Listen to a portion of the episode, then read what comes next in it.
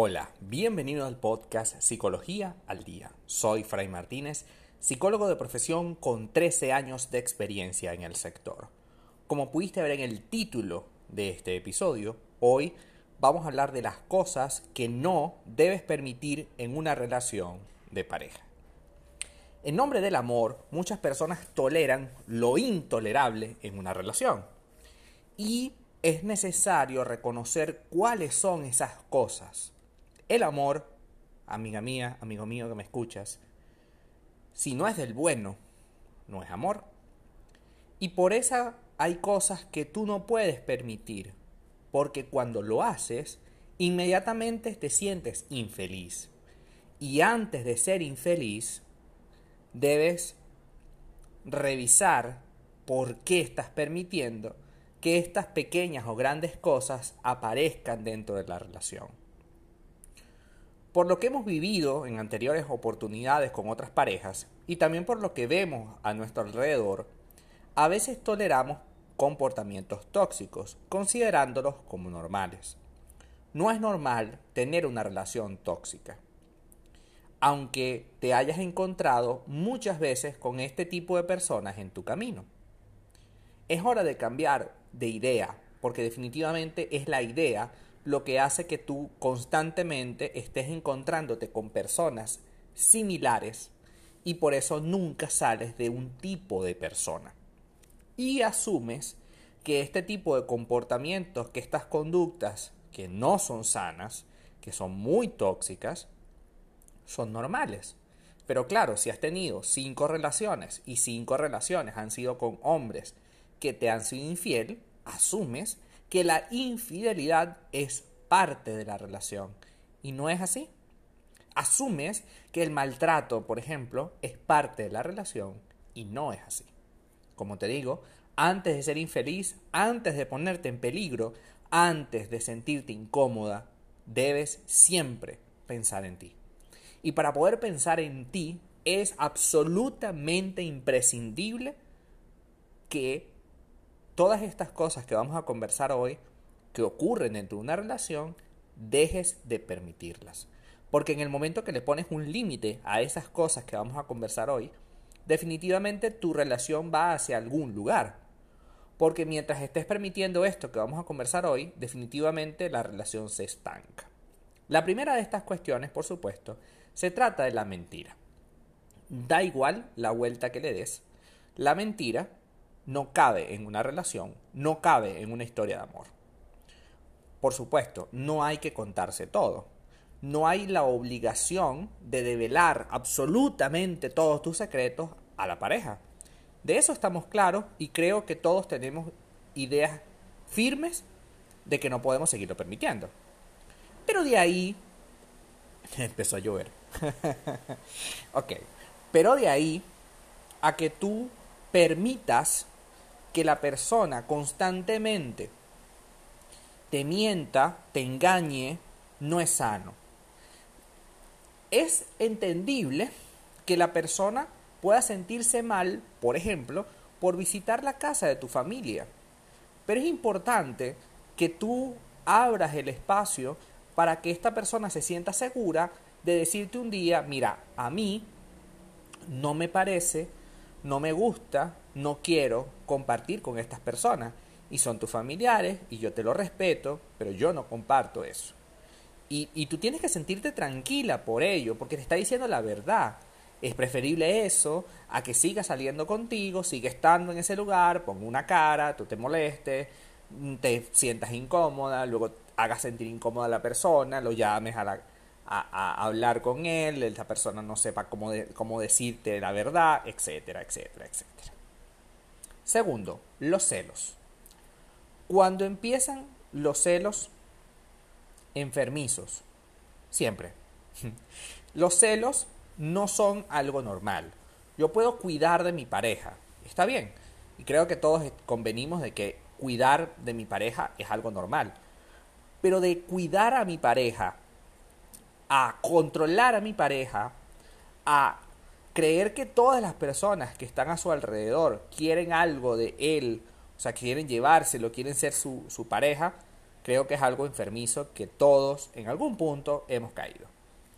Y caemos especialmente porque hay una baja autoestima. O sea, tú te crees tan poca persona que cualquier otra pudiera ser más importante, más relevante que tú. Y en consecuencia, si tu pareja se acerca a esas personas o a esas personas, evidentemente tú te sientes incómoda y lo único que quieres es escapar con él, o sea, tenerlo aparte. Y resulta que esto no se puede. Desde los celos también vamos a incorporar otro elemento importante y es la necesidad de controlar a mi pareja. Controlar a tu pareja no es sano, bajo ninguna circunstancia. Yo puedo influenciar a mi pareja, claro, yo puedo guiarla, porque probablemente yo tengo algunas experiencias que esta persona no las tiene y estas experiencias pueden ayudarle a, vivir una vida distinta y mejor, claro. Y, y es sano que tú digas, bueno, ya que yo tengo esta posibilidad, aquí te la dejo. Sin embargo, creo que suena muy egoísta que yo controle cada paso de mi pareja. ¿Dónde estás? ¿Qué haces? ¿Por qué no me escribiste? ¿Te tardas 15 minutos en llegar a tu casa porque llegaste en 20 minutos?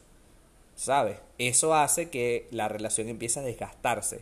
Y es algo que no puedes ni permitir que te hagan, ni permitir hacer, ni permitirte hacerlo. Controlar, celar a una persona es lo peor que le puedes hacer en la vida. Tú tienes que dejarlo libre, ¿sí? Sé que suena muy altruista, sé que suena muy eh, hippie, pero es la realidad.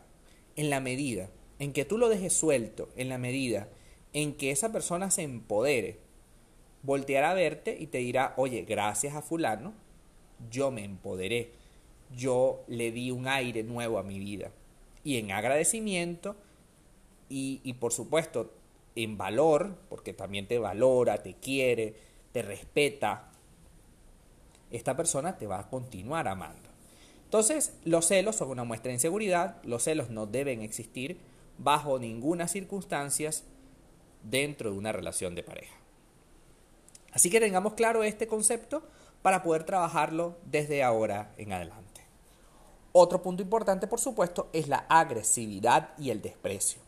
La agresividad tiene que ver con que con el mismo necesidad de control. Si yo quiero que mi pareja haga lo que yo quiero, lo que a mí me interesa, y no lo hace, porque hay una naturaleza humana que cada quien quiere hacer básicamente lo que le place, y yo no sé manejarme, yo no sé negociar, entonces va a llegar un momento en el que me sienta incómodo, en el que me sienta mal, y definitivamente eso hará mella en la relación, eso, eso hace que tú te sientas cada vez con una necesidad de eh, sentirte agresivo, ¿no? Porque bueno, si yo le digo esto con un tono más fuerte, pues probablemente me hace más caso.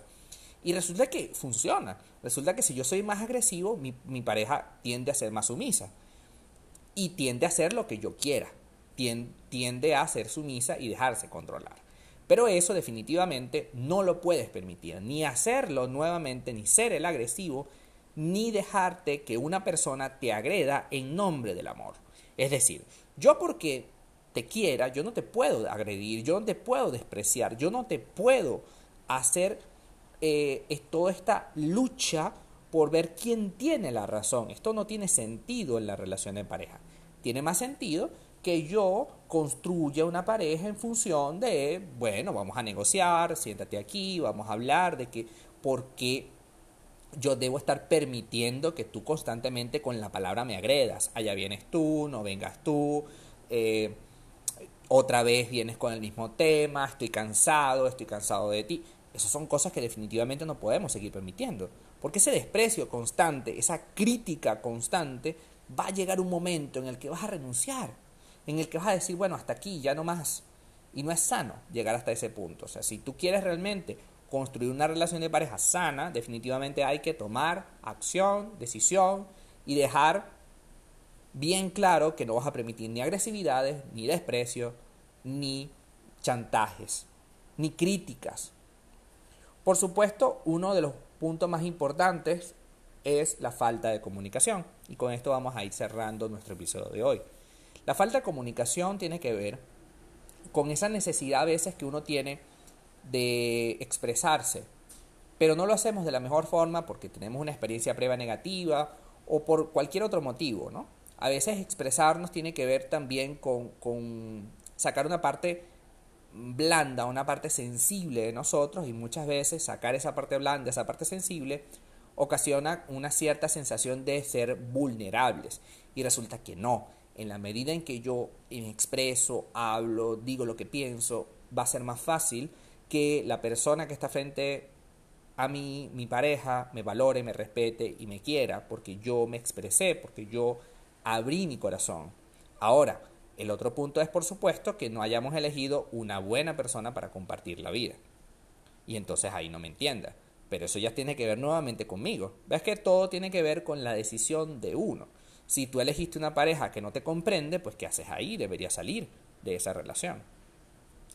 Entonces, para ir finalizando, entender que tú tienes que ser prioridad en una relación. Entender que no puedes permitir agresividades, mentiras, no puedes permitir celos, no puedes permitir apegos, inseguridades, críticas constantes, desprecios, descalificaciones. Hará que te sientas más fuerte y que desde esa fortaleza puedas tomar decisiones y tu pareja te ame, realmente te ame y no te necesite o quiera controlarte. Hasta acá nuestro episodio del día de hoy. Muchísimas gracias por quedarte hasta el final. Si deseas saber más sobre mi contenido o tomar una cita para terapia online conmigo, www.fraymartinez.com.